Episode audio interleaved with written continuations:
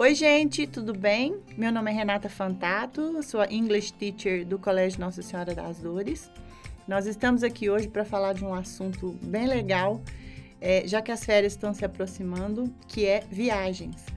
Estamos aqui com quatro alunos, a Estela, a Duda, a Gabi e a Luna, que são do oitavo ano, que vão responder algumas perguntinhas sobre esse tópico é, bastante interessante.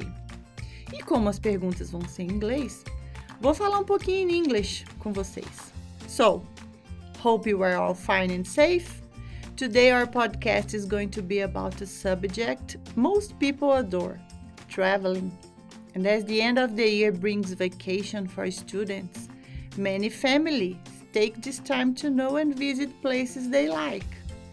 We are here with four grade students from our school to give their opinions, answering some questions about our topic. So here we go. I'm going to start with Stella. Stella, what was the best place you have ever traveled to? And what made you love this place? Um, the best place I traveled to was Gramado. Because when I went there, they celebrated Christmas and the city was very light by the decorations, besides being able to spend quality time with my family, visiting various tourist spots. It was very memorable for me. Ah, very good. Gabi is going to answer. And for you, Gabi? The best place I have ever been to was São Paulo. I loved that place because the vibe is so cool and there are so many places to visit. Very good places. Let me ask you another question. Where would you like to travel to and why, Stella? I've always wanted to know Switzerland.